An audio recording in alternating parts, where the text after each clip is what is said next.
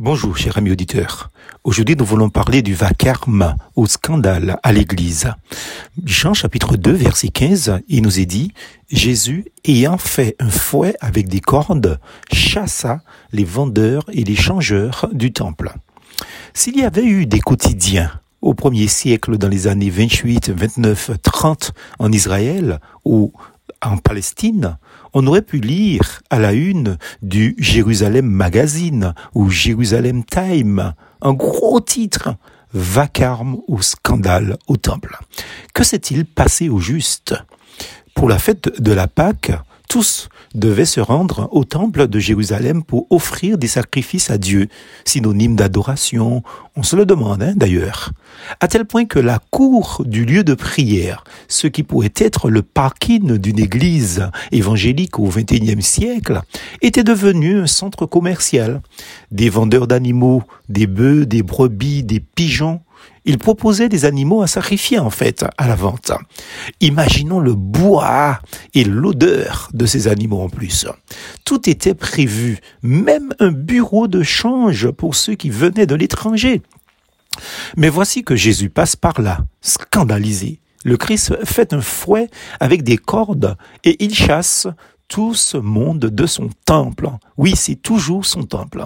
Il disperse la, monnaie des changeurs. Il renverse les tables et s'écrie ôtez cela d'ici. Ne faites pas de la maison de mon Père euh, une maison de trafic. Pour Jésus, les choses sont claires. Le temple est réservé à l'adoration. Le temple est réservé à la louange, à la proclamation de sa parole. Le commerce quelle que soit sa forme, si la finalité n'a pas pour objet le culte de l'Éternel, le commerce n'y a aucune place. Comme les sacrifices d'animaux ont cessé, nous pourrions penser aujourd'hui que ce texte de l'Évangile ne nous concerne pas.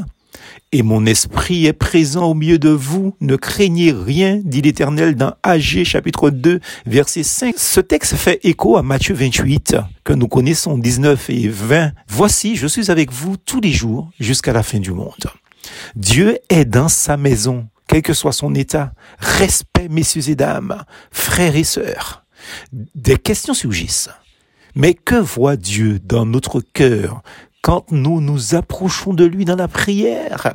Pensons-nous profiter de notre religion, entre guillemets, et pour en tirer des avantages Ou bien prions-nous en espérant qu'en échange, le Seigneur réalisera nos désirs impurs ou malhonnêtes Demandons à Jésus de chasser tout cela de notre cœur et d'y faire le ménage salutaire.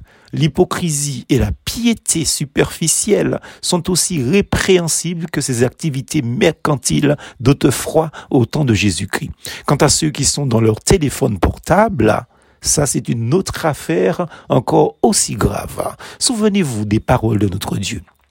Il nous est dit, la gloire de ce nouveau temple surpassera beaucoup la gloire de l'ancien, et je ferai régner la paix en ce lieu-ci. C'est l'Éternel qui le déclare, le Seigneur des armées célestes. Agé chapitre 2, verset 9. Car je veux bien croire, amis auditeurs, je veux bien croire, frères et sœurs, que Dieu est présent là où on l'invoque. Alors respect, ou en créole, respect, mon cher.